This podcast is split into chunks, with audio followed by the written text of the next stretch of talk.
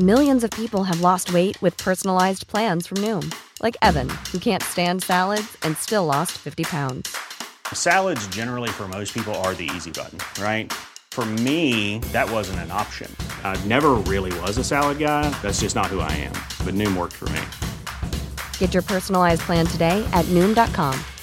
Real Noom user compensated to provide their story. In four weeks, the typical Noom user can expect to lose one to two pounds per week. Individual results may vary.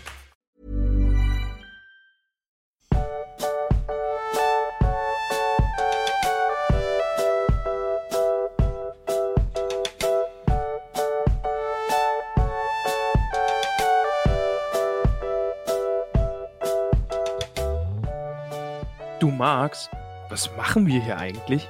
Ganz einfach. Wir machen Tollkühn, ein Mittelerde-Podcast. Und wir lesen Der Herr der Ringe und jedes Kapitel sprechen wir.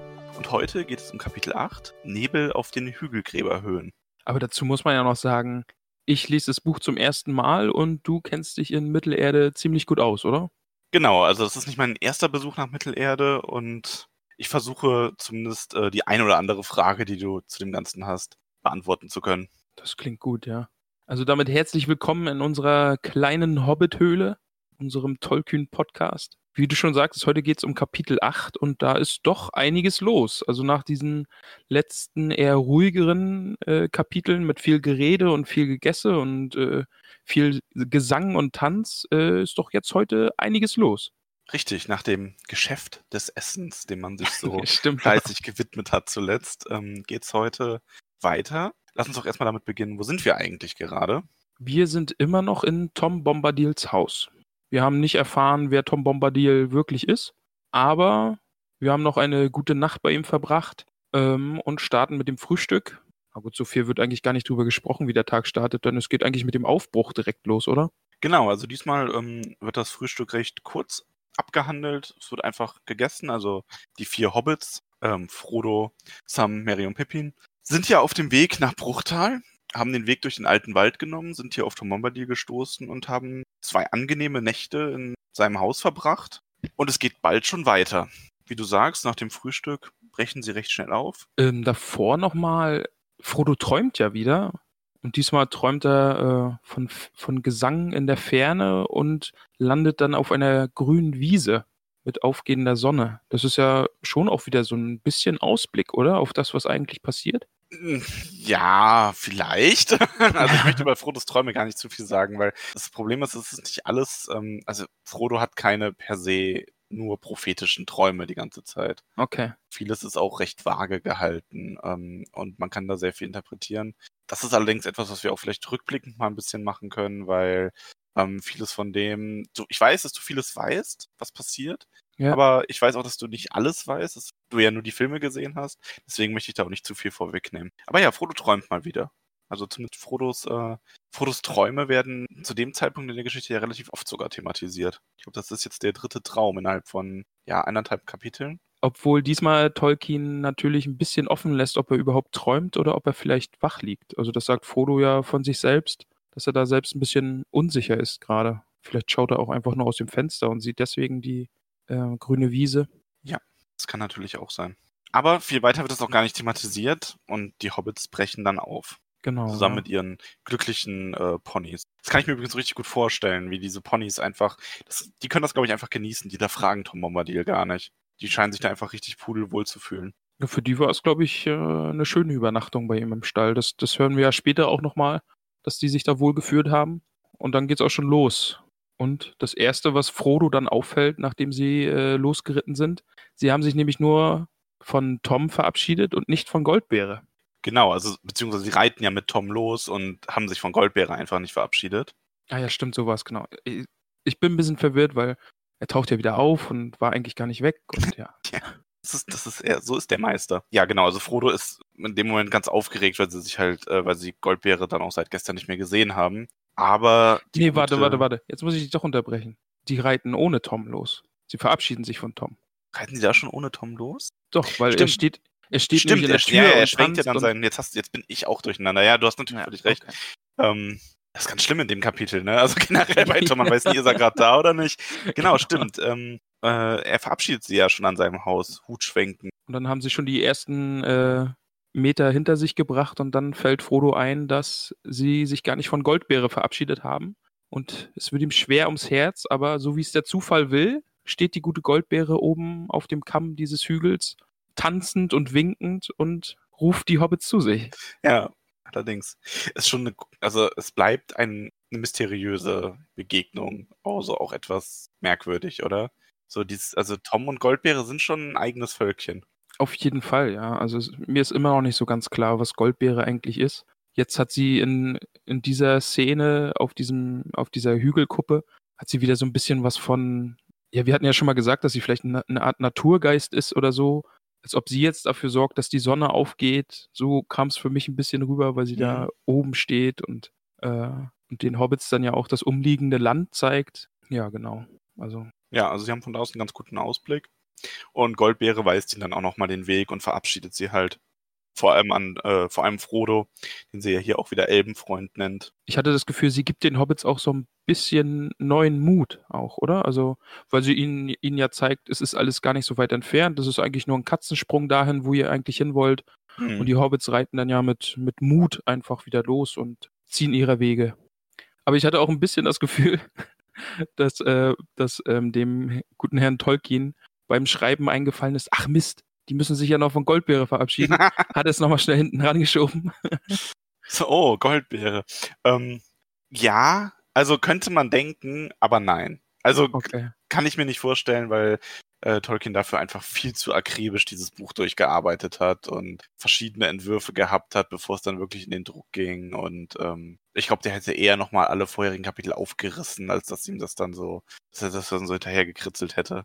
Ja, das mag Ähm. wohl sein, ja. Also es hatte äh, nur ein bisschen so den Eindruck gemacht, eben weil Ja. es, es ist in diesem kleinen Stück am Anfang ist ja auch nicht so viel passiert und dann ist ihm vielleicht eingefallen, ach Mist, die müssten sich ja von der guten Goldbeere auch verabschieden. Aber ja. Und sie ziehen dann weiter. Genau. Hat man als Leser, wenn man das zum ersten Mal liest, eigentlich dann die Angst, dass es wieder eine Wanderschaft wird? Auf jeden Fall, ja. Also das, das kam mir gerade wieder, ah, jetzt, jetzt beschreibt er wieder, wie es ewig lang durch Grasland geht und über Hügel und Täler. Und es macht ein bisschen den Anschein, als ob er das so schreibt, in der Hoffnung, ah, meine Leser, meine Fans, ihr müsst ganz viele Karten zeichnen. Hier, ich beschreibe es euch ganz genau, damit ihr es richtig schön äh, ori originalgetreu auch machen könnt. Wobei es ja auch passiert in gewisser Hinsicht. Also ähm, es wird ja wieder sehr viel landschaftlich beschrieben in den nächsten Ja, äh, eben, genau, ja. Absätzen. Ähm, ich persönlich mag das ja.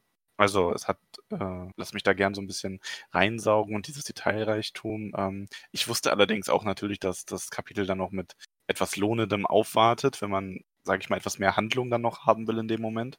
Ähm, ja, aber zuerst ziehen sie weiter durch den alten Wald ihren Weg. Aber sie lassen den Wald dann ja auch recht schnell hinter sich. Also sie sind ja dann, es ist ja weit und breit gar nichts mehr zu sehen, außer eben diese grasbedeckten Hügel, oder? Mhm, genau. Aber da wissen wir ja eigentlich auch schon, weil Tom hat ja drüber gesprochen, dass es hier ganz viele Gräber alter Könige gibt. Da ist ja eigentlich schon klar, dass sie über diese Grabhügel auch wandern, oder? Mhm. Und da fand ich dann auch wirklich schön beschrieben, äh, dass es eben diese überwachsenen Grabhügel sind mit scharfkantigen Steinen, die wie Zähne eines grünen Mauls aussahen. Grundsätzlich mag ich solche Beschreibungen auf jeden Fall, aber davor eben die Absätze, das ist mir dann wieder ein bisschen zu viel. Einfach weil es zu viel Detail ist, ja. Also ich muss jetzt nicht wissen, dass es da rechts rum dahin geht und links rum und Wobei ich da sagen muss, ähm, weiß nicht, vielleicht habe ich es auch falsch in Erinnerung, aber gefühlt fällt das in den ersten Kapiteln auch besonders auf, weil noch am wenigsten dazu passiert, weil es halt wirklich diese Wanderung durchs Auenland und dann durchs Bockland und den alten Wald. Klar, mit Tom passiert natürlich etwas, aber ansonsten ist es halt äh, relativ ereignislos. Vor allem, wenn was passiert, ist es ja eigentlich auch bei Tom war es ja eher dann viel Dialog. Ähm, das wird natürlich in den hinteren Büchern vor allem auch und äh, ich sag mal eigentlich schon ab Bruchteil wird das natürlich auch anders. Also da passiert ja dann auch wesentlich mehr wieder. Da rückt das dann immer weiter in den Hintergrund. Zumindest ist das meine Erinnerung. Ich bin gespannt, wie es jetzt wird, wenn ich wirklich nochmal an den Stellen bin. wenn du mal überlegst, also wir sind jetzt, wir fangen das Kapitel auf Seite 218 an. Also da ist so manche, mancher kurzer Roman ist an der Stelle schon vorbei, ja, also mit 200 Seiten und wir fangen gerade mal an. Wir sind jetzt, haben das Auenland verlassen haben jetzt diesen Tom Bombadil getroffen, den es für die Geschichte eigentlich gar nicht weiter braucht, weil er nicht mehr auftaucht. Aber wir sind jetzt eben schon auf 220. Richtig. ja, wenn man es so sagt, dann wirkt es vielleicht etwas detailreich. Aber wie gesagt, ich, äh, ich mag das. Du hast es ja auch immer bisher durchgehalten. Auf jeden Fall, ja. Also- Aber ich muss auch, ich muss auch wieder sagen, ich wüsste nicht, ob ich es ähm, ohne den Podcast durchgehalten hätte. Ich hätte es vielleicht durchgehalten, aber ich hätte viel überlesen Mhm. oder vielleicht mal Ja. überflogen, nur nicht, nicht so äh, drauf geachtet, was ich lese. Einfach weil. Ich glaube, es macht halt, also, da wir das ja wirklich besprechen wollen, macht das das, glaube ich, auch nochmal etwas anstrengender, weil man halt wirklich Wort für Wort bewusst liest. Ähm, also so- sollte man natürlich ohnehin, aber ich weiß auf jeden Fall, dass wenn ich, also nicht als beim ersten Mal, aber als ich es beim dritten, vierten Mal gelesen habe, dass es dann auch wirklich so ist, dass man da so ein bisschen drüber wegliest. Was es aber nicht schlechter macht in dem Moment. Es ist dann natürlich gerade, wenn man schon so ein bisschen weiß, wie es ist und man weiß ja, an welchen Stellen man dann aufpassen muss, dann ist es so ein, ein wenig, als würde man selber da so durch die Geschichte durchwandern und das einfach nur so an sich vorbeiziehen sehen und dann fokussiert man sich wieder auf die Stellen, wo es äh, wirklich zur Sache geht. Aber ähm, ja, ich finde es also ich ganz interessant, das wirklich mal wieder nach so langer Zeit so bewusst zu lesen, wie ich es beim allerersten Mal gelesen habe. Gut, wir reisen weiter durch das Grasland, Hügel und Täler. Es wird ziemlich heiß, die Sonne steht weit oben, unsere Hobbits fangen an zu schwitzen und sie erblicken in der Ferne die Straße. Glauben sie zumindest, denn sie sehen eine Baumreihe und vermuten, dass dort die Straße liegt, auf die sie eigentlich wollen. Genau. Mary sagt das ja, genau. Der ist ja derjenige, der sich hier auch am besten auskennt, ähm, grundsätzlich, der ja auch tatsächlich, finde ich, seit Bockland, seitdem er dazugestoßen ist, also der fast schon der erwachsenste äh, Hobbit-Auftritt. Also vor allem im Vergleich zu Pippin, Auf jeden Fall. ja, Ja. wo Frodo halt so ein bisschen, ich finde, Frodo hat jetzt schon so ein bisschen dieses, ähm, ich, also vielleicht liegt es auch daran, weil ich weiß, was Frodo eine Figur wird, so insgesamt, aber für mich wirkt der hier schon irgendwie ein, äh, entweltlicht, sag ich mal. Also du merkst, dass der sich mit ganz anderen Dingen beschäftigt, als jetzt die anderen Hobbits, die einfach nur ein Ziel vor Augen haben und das durchführen wollen. ja, er schwebt so ein bisschen über den Dingen. Ja, das, das Gefühl kann man auf jeden Fall kriegen. Ja. Aber er wird in dem Kapitel ja auf jeden Fall wieder in diese Welt mit Wucht Ja, reingerissen. auf jeden Fall. Dann machen die Hobbits Hobbit-Sachen, denn sie machen eine Pause, Ja, da in dem Moment. essen. Ja, das ist halt so, sie waren hungrig, Sonne stand im Süden, haben die äh, finden ja dann auch diesen einzelnen hohen Stein. Da fand ich äh, vor allen Dingen auch sehr schön äh, beschrieben. Äh, da geht es um, die, um eben diesen Stein. Er war kühl, als hätte die Sonne nicht die Kraft, ihn zu erwärmen. Das fand ich wirklich schön geschrieben. Also ein großer, kühler Stein, der da in der Mitte steht. Ja. Und die machen eben ihr Mittagspäuschen. Sie essen was. Sie laden das Gepäck von den Ponys und lassen die grasen. Und dann machen sie das, was sie schon mal in Gefahr gebracht hat. Zwei Kapitel vor diesem. Also sie lernen noch nicht so wirklich. Ich finde das übrigens auch ganz toll beschrieben. Ähm, so, äh, und zwar der Absatz dann über die Berge reiten, sich satt essen, die warme Sonne und der Duft des Grases, ein bisschen zu lange liegen bleiben, die Beine ausgestreckt und in den Himmel über ihren Nasen geschaut. Das ist vielleicht genug, um zu erklären, was geschah. Das trifft es ganz gut. Man kann sich super vorstellen, eben, weil sie machen Hobbit-Sachen. Ja, man kann, ich finde das aber auch, also ich finde das vor allem in der Hinsicht so schön, also man erfährt ja dann, dass da ein bisschen böses Werk auch im Spiel ist und es ist halt so offen gelassen. Also es ist halt, es gibt eine, es wird eine super plausible Erklärung dafür gegeben, warum die da jetzt an diesem Stein einschlafen. Nämlich Ja. einfach, die haben den ganzen Tag ja tatsächlich gearbeitet oder waren auf Reisen, sind geritten, haben sich dann da satt gegessen, es war warm, das Gras duftet, man legt, man legt sich dann da so hin, will eigentlich nur eine Pause machen, Beine ausgestreckt, zack, weggepennt. Kann ich verstehen. Bin, bin, da bin ich wieder 100% Hobbit in dem Moment. Kann ich auch verstehen. Ja, würde mir vielleicht auch so passieren. Ist aber so dieses, das mit diesem vielleicht, ne, das finde ich, trifft das ganz gut, man weiß ja nicht. Oder war da vielleicht doch auch irgendwas Böses im Spiel, ne? Also, das ist ja im Grunde wie beim Weidemann, wo es ja auch dieses, wo sie auf einmal so plötzlich so schläfrig wurden. Das ist hier nicht ganz so ähm, deutlich, aber es wird nicht, auch nicht ausgeschlossen, dass es vielleicht einfach an sowas ähm, in der Art lag. Stimmt, das kann es natürlich auch sein, ja, dass wieder so eine, eine Art Magie sie an diesen Platz geführt hat und dazu gebracht hat, dort eben die Pause zu machen. Und ja, das stimmt, ja. Und ich würde es überraschen, dann kommt auch schon meine Lieblingsstelle. Oh, okay. Die Hobbits schlafen dann ja ein und wachen dann wieder auf. Und ich fand dann wirklich schön beschrieben diese bedrohliche Art oder diese bedrohliche Stimmung, die sich dann um sie legt. Mhm. Also das ist so ein, so ein kleiner Absatz, Erschrocken sprangen die Hobbits auf und liefen zum westlichen Rand. Sie sahen, dass sie auf einer Insel in einem Nebelmeer standen. Während sie noch in die tiefstehende Sonne blickten, versank sie vor ihren Augen in den weißen Schwaden, und im Osten hinter ihnen stieg ein kalter grauer Schatten empor. Ganze, der ganze Absatz ist echt schön. Also dieser Nebel, der auf einmal aufzieht, aber nicht runter zu ihnen kommt, sondern sich wie eine Kuppel über sie legt. Mhm. Ja. Und der Mittelpunkt ist eben dieser Stein, an den sie sich gelehnt, gelehnt hatten, um zu schlafen. Und also das fand ich wirklich gut. Ich muss dazu sagen, es gibt in diesem Kapitel aber noch weitere Stellen, die ich richtig, richtig gut fand. Gerade so Sachen, die gesagt wurden. Ich, ich hatte bei dem Kapitel ähm, die größten Probleme, mich für eine Lieblingsstelle zu entscheiden. Jetzt nicht mal, weil ich sage, dass ich da eine Stelle gefunden habe am Ende, die ich sage, die schöner ist als in den vorherigen Kapiteln, aber es waren viele Stellen, die so gleich auf waren quasi. Also und auch diese Ja. bedrohliche Beschreibung vom Nebel war tatsächlich auch eine der Sachen, die ich zumindest markiert hätte, so als potenzielle Lieblingsstelle.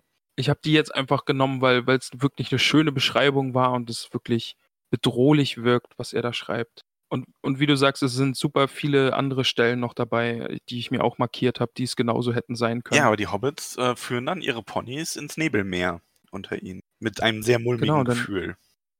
Genau, denn die Sonne ist weg, es ist nur noch Nebel da.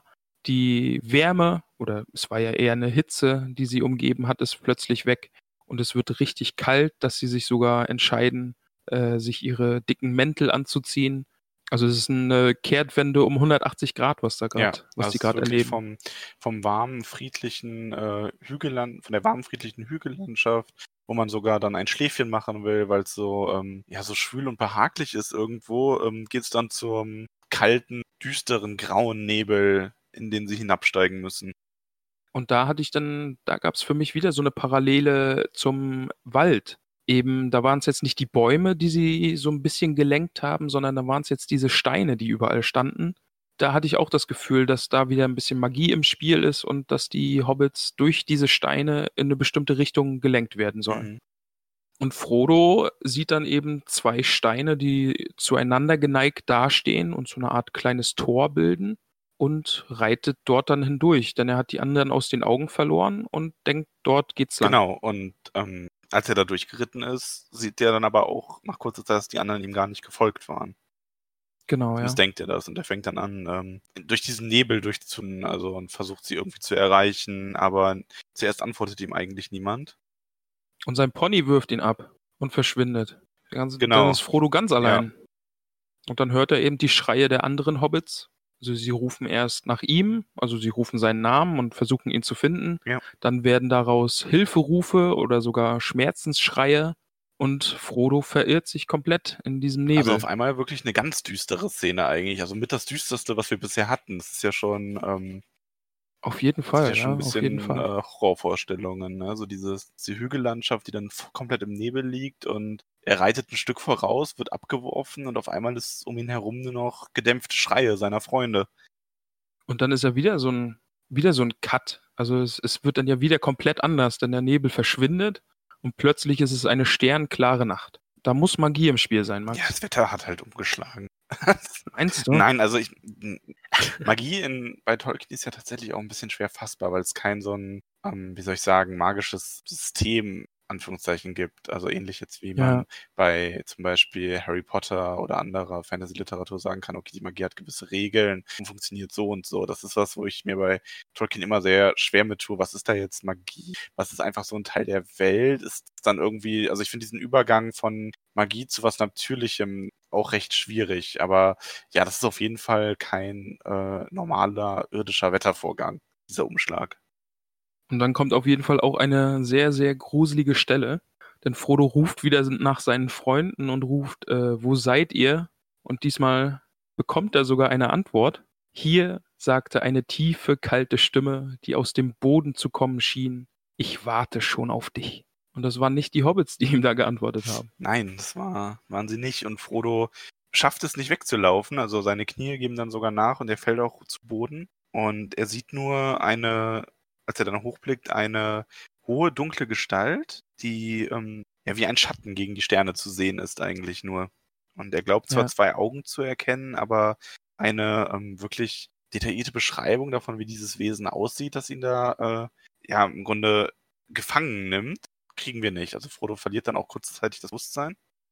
Wollen wir den großen äh, Knackpunkt an diesem Kapitel jetzt schon ansprechen? Das Thema große Aufregung. Große Kontroverse dieses Kapitels. Okay. Ähm, ja, also was wir erfahren kurz darauf, dass Frodo aufwacht in einem Hügelgrab und dass ihn jemand mitgenommen hat. Und bei mir nennt Frodo, oder wird dieses Wesen als Grabunhold bezeichnet. Was eine wirklich schöne Bezeichnung ist. Möchtest du wissen, wie es bei mir genannt wird? Ja, bitte. Also ich weiß es schon, aber bitte.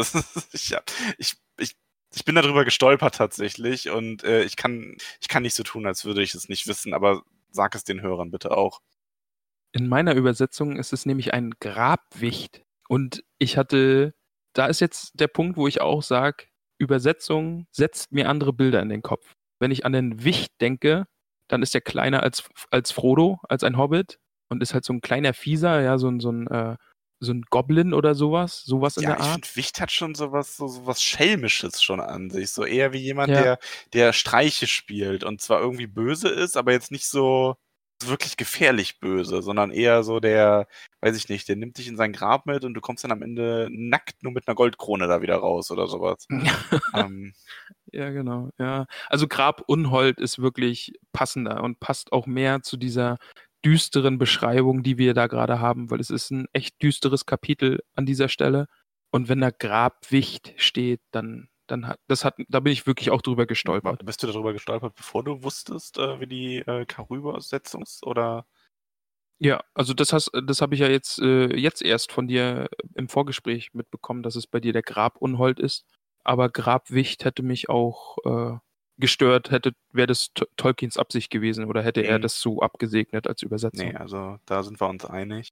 Ich, ich versuche ja wirklich, die Kriege-Übersetzung gut zu finden. Ähm, ich habe mich ja damals dann schon sehr wohlwollend dazu geäußert eigentlich. Also du warst ja überrascht, dass ich das so ähm, an der Stelle finde ich es gar nicht gut. Also, nee, muss ich sagen. Aber gehen wir einfach ins Grab. mir ins Grab, ja. Ähm, Nehmen wir, nehmen wir das mit ins Grab. genau, also ähm, Frodo liegt auf kaltem Stein, die Hände auf der Brust. Und hier kommt meine Lieblingsstelle. Oh, okay. Ähm, ich weiß nicht, ob du sie vielleicht auch markiert hast. Hab ich. Also es ist vor allem die Stelle, ähm, ich lese sie jetzt nicht ganz vor, weil es ein bisschen länger ist, aber es geht halt darum, dass Frodo da im Dunkeln liegt und sich dabei ertappt, dass er an Bilbo Beutlin und seine Geschichten denkt und Bilbo und Gandalf ihn ja für den brauchbarsten Hobbit im Auenland gehalten haben und dieser Gedanke ihm irgendwie äh, Kraft gibt. Fand ich wirklich auch eine sehr, sehr schöne Und vor allem Stelle. finde ich auch die Formulierung schön. Ähm, Im Herzen auch des fettesten und furchtsamsten Hobbits liegt ein Saatkorn des Muts. Ja, da ist es auf jeden Fall wieder dieser ganze Absatz. Also, das hat mir auch wirklich, wirklich gut gefallen. Ja. Und genau, und ähm, das gibt ihm halt diesen Mut, also diese entsetzliche Gefahr. Er bäumt sich da trotzdem nochmal gegen auf und ähm, bekommt sich selber dann wieder in die Gewalt quasi. Genau. Und ich finde da eben auch die Formulierung schön, dass er sich selbst nochmal dran erinnert. Ja, selbst ein Gandalf muss ihn ja für den besten Hobbit aller Zeiten halten, denn er hat ihn mit dieser riesigen Aufgabe Ja. beauftragt, ja. Also, und daraus dann Mut zu schöpfen, das finde ich, ja, ist, er ist halt kein wehrloses Opfer. Und, das, und vor allen Dingen darf das Abenteuer an dieser Stelle nicht enden. Ja, also es, er hat ja noch so viel vor. Das ist ja gerade mal der Anfang des Weges. Und es darf hier nicht enden, also muss er mutig sein. Das ist der dann auch. Und dann entdeckt, dann entdeckt er seine Freunde neben sich. Sie scheinen tot zu sein. Sie sind mit weißen Hemden bekleidet und tragen goldene Ketten um sich und wurden, also da hatte ich auch direkt das Bild vor Augen, weil der Tom hat ja auch davon berichtet, dass diese äh, Hügelgräber den alten Königen gehören, die eben vor vielen, vielen Jahren hier gelebt haben und deren Königreiche schon untergegangen sind. Mhm. Und sie wurden eben wie Könige bestattet. Weiße Hemden, es wurden ihnen Wertsachen mitgegeben, Ketten, goldener Schmuck. Es wurden ihnen Waffen dazugelegt, also beziehungsweise ein Schwert liegt ja auf den drei Hobbits.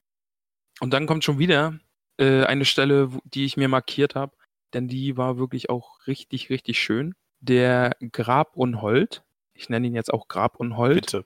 sagt dann, sagt dann ja gleich äh, ein Sprüchlein auf, äh, einen Bannspruch und davor eben wie Frodo beschreibt, wie sich das angehört hat. Finstere, harte und kalte Worte, herzlos, aber wehleidig. Die Nacht beschimpfte den Morgen, der sie im Stich gelassen hatte, und die Kälte verfluchte die Wärme, nach der es sie hungerte. Also das ist wirklich auch sehr schöne Formulierung. Also da Ja. habe ich mir auch wieder ein dickes Herz daneben gemacht. Tatsächlich, das ist sehr schön, ja. Und dann taucht dieses Wesen eben auf. Er kann es erst hören, weil es diesen Bann, Bannzauber, Bannspruch, Fluch oder was auch immer es am Ende ist, äh, spricht und es nährt sich dann. Genau, also er singt ja quasi diese Zauberformel. Genau, ja. Und auch übrigens sehr schön, also ist ja schön gemacht, also schön beschrieben auch. Schöner Text. Ähm, ja. Und es ist Frodo dann halt wirklich so, als ob er sich, also zuerst ist es Frodo so, als ob er sich selber in Stein verwandeln würde. Ja, ihn, ihn um, überkommt wieder die Angst. Und dann überlegt er sogar, ähm, sich mit Hilfe des Ringes einfach zu Ja. retten. Er, über, er überlegt, sich den Ring aufzustecken. Dann wird er ja unsichtbar, kann dann abhauen. Da fand ich dann auch wieder schön beschrieben, wie er so selbst im, im Kopf dann überlegt. Ja, selbst Gandalf würde dann sagen, du hattest keine andere Wahl. Es ist, ich, ich werf dir nichts vor. Es ist verständlich, dass du so gehandelt Ja. hast. Du musstest deine Freunde quasi im Stich lassen, äh, du musst jetzt um sie trauern, aber es ging nicht anders. Genau, ja. Aber der Mut, der in dem Hobbit geweckt worden war, ist zu groß, um da wegzulaufen. Also ich finde es aber schön, dass er, dass dieser Widerspruch da noch, also nicht Widerspruch, dass dieses Verlangen, einfach wegzurennen, kurz dargestellt wird. Das ist schön, dass man einfach als Leser merkt, er tut sich damit nicht leicht.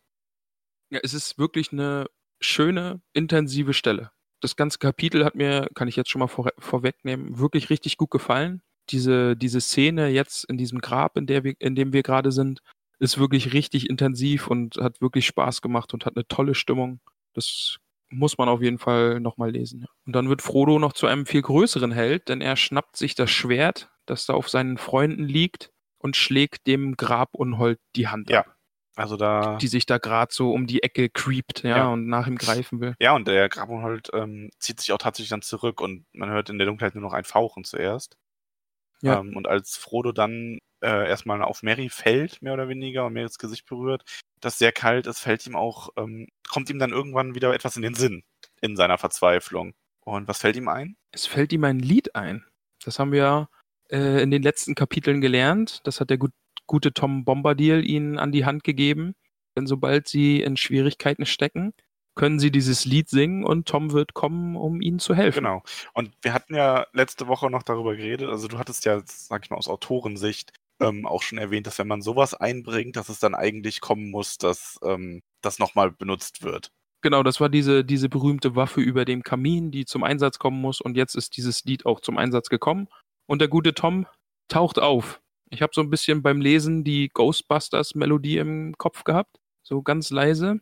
Denn der gute Tom kommt und reißt das Grab auf und lässt die Sonne hinein und singt natürlich dabei und Ja, natürlich. vertreibt die Dunkelheit. Ich finde es aber, ich fand diese Szene auch so großartig, wie Frodo halt in dieser Grab sitzt, völlig verzweifelt und dann dieses Lied singt und wirklich halt einfach nur erstmal so nichts natürlich und dann aber so von, von außen so Toms Stimme dann zu ihm durchdringt. Ne? Ja. So wie er dann wieder singend angelaufen kommt, so ein bisschen ja als, als wäre er nur gerade vorbeigekommen eigentlich, ne?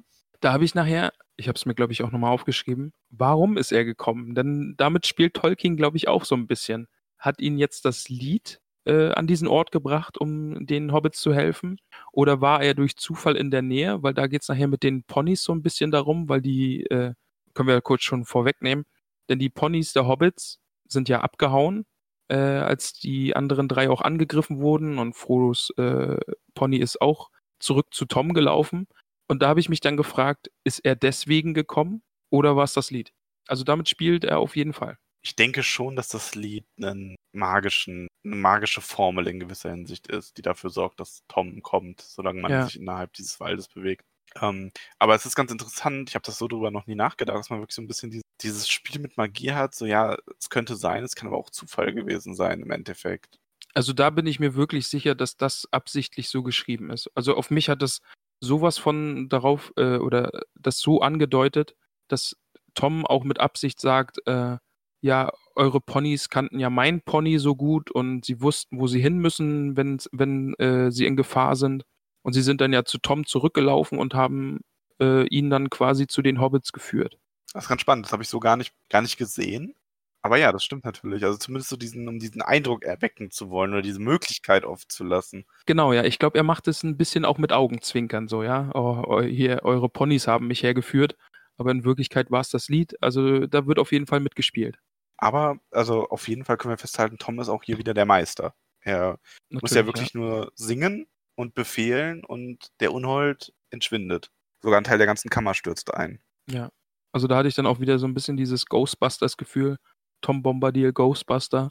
Der band halt einfach diesen bösen Geist, der da in diesem Grab lebt. Und weiß dann ja auch noch, was zu machen ist. Also erst tragen sie ja die äh, anderen drei Hobbits gemeinsam ans Licht und legen sie in die Sonne. Und Tom steigt dann nochmal in das Grab und trägt haufenweise Goldschätze hoch an die Sonne und legt sie oben auf, den, auf die Spitze eines Hügels. Und löst dann mit einem weiteren Lied den Fluch und die Hobbits wachen schließlich auf. Ja, ich finde es interessant, wie Mary aufwacht und im ersten Moment noch, als würde er sich an, er erinnert sich an Sachen, die gar nicht passiert sind, weil er ja offensichtlich so eine Rolle dieses alten, eines dieser alten Könige eingenommen hat. Da wusste ich eben auch nicht. Da habe ich mir gedacht, vielleicht haben, haben die das gesehen? Also ist es wirklich passiert? Sind ihnen so diese Geister erschienen? Oder, aber wenn du jetzt das so sagst, denkst du, sie haben quasi eine Schlacht durchlebt, die da mal stattgefunden hat? Ähm, nicht unbedingt da, weil die Schlachten der hier Begrabenen haben, glaube ich, auch stattgefunden. Aber ja, also ich hätte das, das wäre mein erster Gedanke gewesen, so ein bisschen. Weil sie ja auch in dieses Gold gehüllt, äh, also in dieses ganze Geschmeide äh, gehüllt worden waren von dem Grab Unhold. Das ist ja so ein bisschen dieses, ähm, diese Erinnerung von jemand anderem dann hat in dem Moment, weil er ja auch sagt, die Männer von Karn Doom kamen über uns in die Nacht, in der Nacht. Ja. Und wir wurden überwältigt. Das klingt, finde ich, nicht danach, als wären sie einfach von irgendwelchen Geistern angegriffen worden. Ja, das war so meine erste Idee. Die hatte ich da so vor Augen, dass sie eben auch durch den Nebel geirrt sind und dann standen plötzlich diese Gestalten vor ihnen und haben sie dann mit den Speeren. Äh, äh Mary sagt ja auch, es hat sich angefühlt, als hätte ihm jemand ein Speer in die Brust gestoßen. Ja, also was mich daran halt so ein bisschen zweifeln lässt, also warum ich eher daran glaube, dass es Erinnerung eines anderen durchleben ist ähm, oder den Traum quasi in Form eines Traums oder so, dass äh, eher so spezifisch sind die Männer von den und den, ähm, also vom äh, damaligen oder vom Hexenkönig, als er mächtig war in Angmar, war das ja irgendwo mit Kandum. Ja. Das klingt für mich eher wirklich wie so ein, wie so ein Anführer, dessen Lager angegriffen und überwältigt wurde, als dass er jetzt sagt, ähm, Frodo, was ist los? Wir waren im Nebel und dann kamen irgendwelche Geister auf uns zu. Aber da kann man auch nur spekulieren. Das stimmt, ja. Dann kommt dann auch äh, direkt wieder eine sehr, sehr schöne Stelle, die ich mir wieder angestrichen hat, äh, habe, auf meiner Seite 230. Denn die Hobbits suchen ihre Sachen und fragen den Tom auch, ja, wo sind unsere Ponys, beziehungsweise irgendwo müssen ja unsere Kleider rumliegen, denn wir sind nur in diese weißen äh, Grabtücher gehüllt. Und da sagt Tom dann zu ihnen, seid froh, dass ihr euch selbst wiedergefunden habt, Ihr seid in tiefes Wasser geraten. Kleider zu verlieren ist nicht schlimm, wenn man, wenn man ums Ertrinken herumkommt. Das fand ich auch wieder eine sehr, sehr schöne Stelle. Ich finde auch, wie Tom ähm, beschrieben wird, ist wieder, ist wieder so, so unwirklich, so ein bisschen, wie sie da rauskommen und ihn dann so Sachen fragen. Und Tom sagt ihr dann, ihr werdet eure Kleider nicht wiederfinden. Und ja. äh, Tom hüpft äh, vom, der ist vom Grabhügel heruntergehüpft und äh, tanzt lachend im Sonnenschein um sie herum. So, ja. Das, ich weiß, das muss man sich mal wirklich ja. bildlich vorstellen, wie diese Hobbits da völlig entsetzt aus dieser, diesem Fluch erwachen und Tom dann so um sie herumtanzt. Ist doch alles ganz nett. Und ja, so völlig unbeirrt, so, ja. Ja. Du magst. Jetzt hat der Unhold mir das Internet geraubt und wir waren kurz weg. Ich habe auch die eisige Kälte des Unholds gespürt hier. Aber zum Glück habe ich Tom Bombadils Lied gesungen und er hat das Internet wieder repariert er hat, er hat dem Internet befohlen, äh, wieder zu funktionieren. Er hat gesungen wahrscheinlich. Er hat das Internet gesungen, genau. Ja. äh, wo waren wir stehen geblieben? Wir sind auf der Wiese außerhalb des Grabhügels, denn Tom hat die Hobbits gerettet und zieht jetzt los, um zu jagen, aber holt eigentlich nur die Ponys, richtig? Genau. Und die Hobbits derweil ziehen ihre, ihre äh, Grabtücher aus und tanzen nackt über die Wiese und legen sich in die Sonne. Ja, kann man so sagen, was man halt so macht. Eben, wenn man gerade frisch aus einem Grab gerettet wird, macht man das mal. Tom lässt auch nicht so lange auf sich warten, also er kommt wieder. Man sieht zuerst den Hut, der über dem Kamm des Berges auftaucht. Und hinter ihm kamen nach und nach ähm, sechs Ponys. Genau, ja. Also ihre fünf und dann dazu der dicke Plumpel. Ist auch ein sehr schöner Ponyname. Wie auf jeden Fall, ja. Das ist nämlich das Pony vom Tom. Ja, genau. Und da ist eben die Stelle, äh, die ich vorhin schon angesprochen habe, wo ich das Gefühl gehabt habe, dass äh, so ein bisschen damit gespielt wird, ob dann jetzt eigentlich die Ponys die Rettung der Hobbits waren oder ob es doch das Lied war. Das ist so die Stelle jetzt gerade. So, das ist so vielleicht ein bisschen mit Augenzwinkern vom Tom. dass er eben erzählt, ja, die Ponys, die sind halt kluge Tiere und wissen im Gegensatz zu den Hobbits, wann man einfach laufen sollte und dass man eben nicht blind in die Gefahr läuft. Verstand in den Nasen, das ist übrigens eine ganz schöne Umschreibung für diesen tierischen Instinkt, Ja, für schön, Klugheit, ne? Ja. Also, weil sie wittern die Gefahr. Genau, und er erzählt dann eben kurz, dass die Ponys eben zu ihm gelaufen sind, weil sie sein Pony kennengelernt haben in den letzten Tagen und wussten, dass es dort sicher ist. Die Ponys haben auch noch das Gepäck dabei, das ist also nicht abhanden gekommen. Die Hobbits ziehen sich dann wieder an und der Tag ist gerettet soweit. Es kann weitergehen. Genau, und Tom begleitet sie, also er sagt, er wird dann jetzt selber reiten, weil er will hinher singen. Ähm, er wird dann, er begleitet sie und ähm, er sagt nämlich auch sehr schön, dass er ja sehr viel zu tun hat. Mit seinem Singen, seinem Umherhüpfen und das Land zu bewachen. Ja, das, das fand ich auch wirklich, wirklich sehr lustig, dass er sagt, bis hierhin aber nicht weiter begleiten, denn ich bin ein vielbeschäftigter Mann. Ja, und Goldbeere wartet ja auch. Eben, genau, Goldbeere wartet. Also man muss dazu sagen, ich finde die Beziehung zwischen den beiden irgendwie ganz, ganz toll, obwohl man da ja nur so einen kleinen Blick drauf bekommt, ähm, wie sie da quasi als Herren dieses Waldes leben und das ist schon schön. Also ich finde, man kriegt immer so einen Eindruck davon, die können auch gar nicht untereinander, weil es ist eine Goldbeere und die wartet schon. Das stimmt, ja. Die Hobbits bewaffnen sich, denn der Tom gibt ihnen Schwerter. Nein, Dolche, aber die für Hobbits so groß sind wie Schwerter. Genau, ach, gibt er sie den, da die Schwerter schon? Das ist doch, äh, das ist von den äh, Sachen, die er genau, aus dem Grabhügel ja, ja, geholt genau, hat. es ist von denen. Er, ne- er selbst nimmt sich eine hübsche Brosche, die er dann Goldbeere schenken wird. Und die äh, Hobbits bekommen eben diese Dolche, die von den Menschen in Westernis geschmiedet worden sind. Alte Messer sind lang genug als Schwerter für Hobbits. Genau, ja. Ja, äh, Schwerter in Westernis, was, äh, klingelt da was bei dir? Ah, jetzt ist es Oh, wieder jetzt, so kommt, bisschen, jetzt kommt Professor Max mit Ja, Ramon, erklär doch mal. Westernis, hatten wir das nicht schon mal gehört? bisschen Schulsituation jetzt gerade, aber ich würde es mal in den äh, Zusammenhang stellen mit dem, was er als nächstes sagt, dass es ja noch Söhne von vergessenen Königen gibt, die äh, Königen gibt, die äh, durch das Land ziehen und sorglose Leute vor dem Bösen bewahren. Da spielt es vielleicht auf jemanden an, den wir jetzt demnächst bald treffen. Ja, tatsächlich auf ihn und seine Sippe. Aber Westernis ist, ähm, Westernis ist der Name ähm, für den, ähm, für Numenor. Die Insel, die dann versunken ist bei der Neugestaltung der Welt durch Iluvatar. Ah, okay.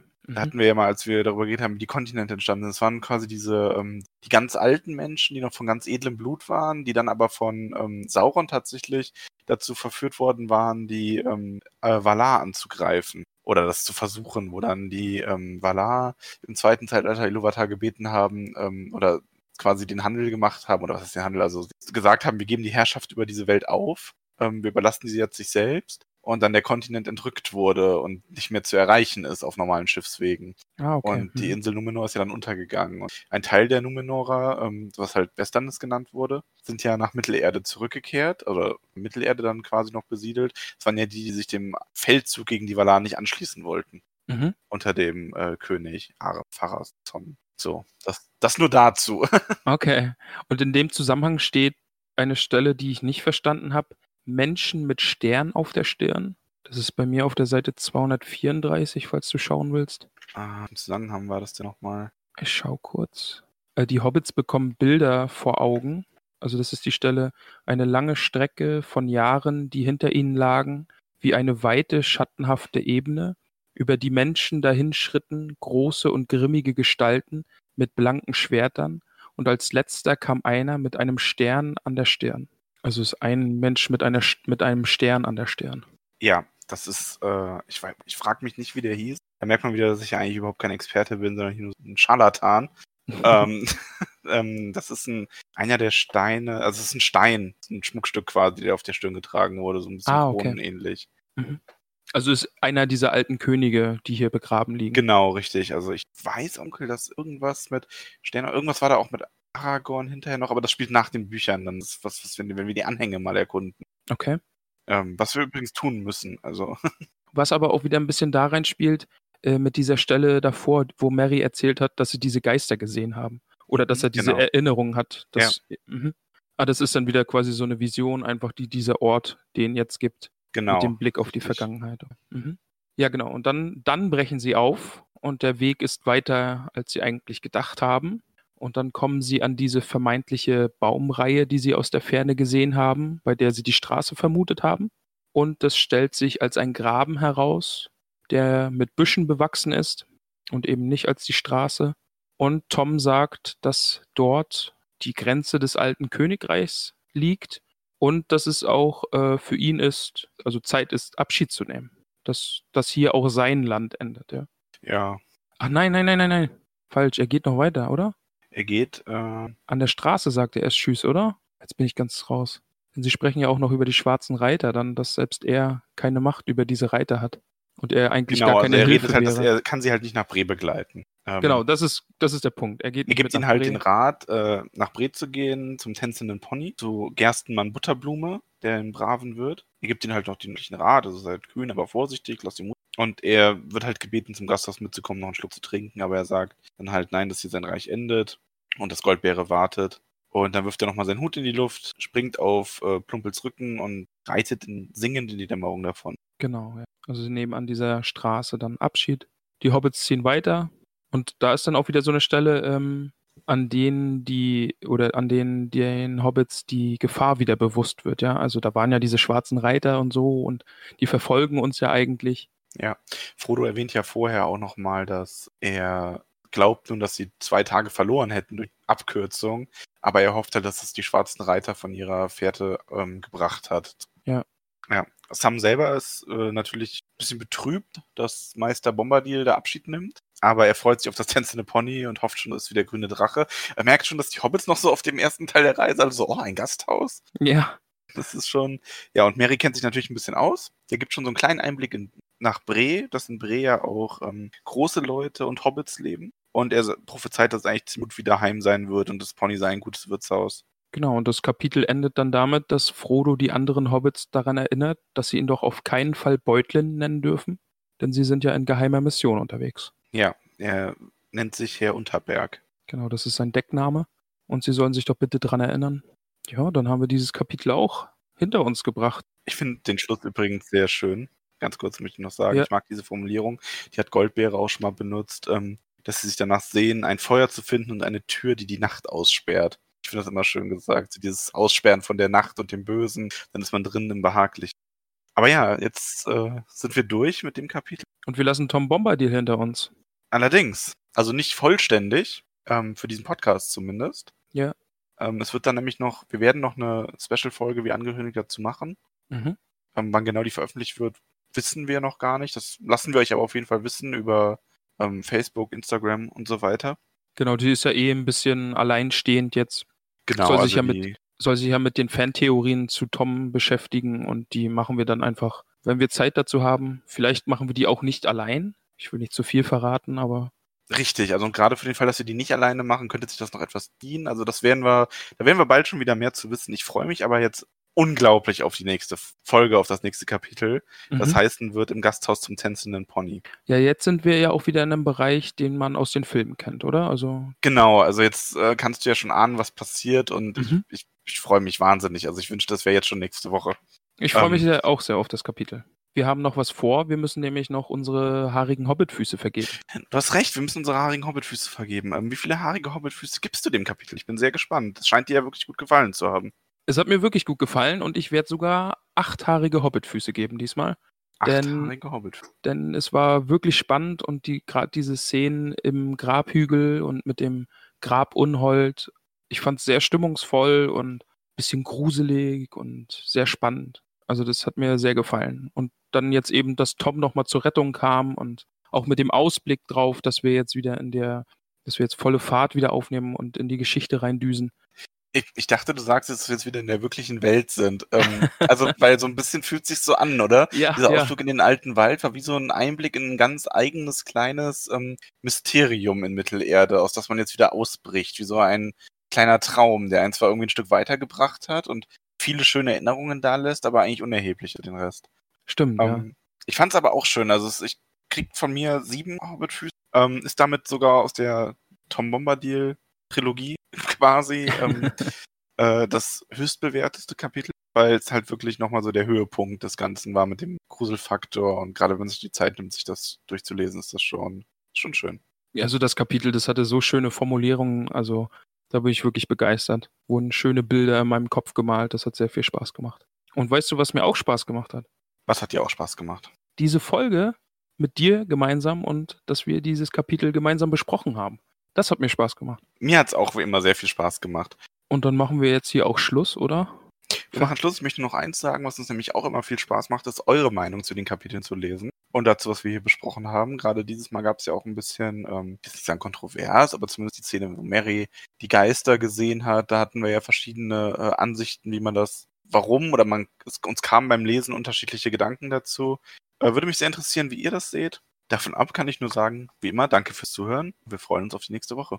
Ja, auf jeden Fall. Schreibt uns, äh, wir freuen uns wirklich über jede Nachricht, auch wenn ihr uns nur sagt, ihr hört uns gerade, wobei ihr uns hört, was ihr gerade macht. Ich freue mich vor allen Dingen sehr immer darüber, wenn die Leute schreiben, dass sie jetzt selbst die Bücher nochmal ausgepackt haben und ein Kapitel lesen und dann unsere Folge hören. Also so war das ja eigentlich auch gedacht. Und dass das so funktioniert, das macht mich richtig happy. Ja, das ist immer ein Highlight, wenn jemand schreibt. Da freue ich mich unglaublich drüber.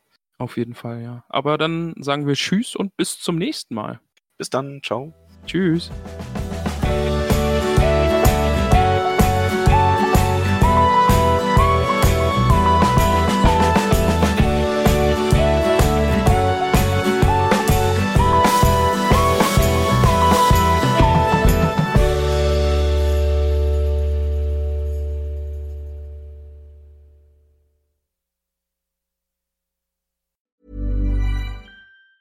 Hi, I'm Daniel, founder of Pretty Litter. Did you know cats tend to hide symptoms of sickness and pain? I learned this the hard way after losing my cat, Gingy. So I created Pretty Litter, a health monitoring litter that helps detect early signs of illness by changing colors, saving you money and potentially your cat's life. Pretty Litter is veterinarian developed, and it's the easiest way to keep tabs on your fur baby's health right at home. Go to prettylitter.com and use code ACAST for 20% off your first order and a free cat toy. Terms and conditions apply. See site for details.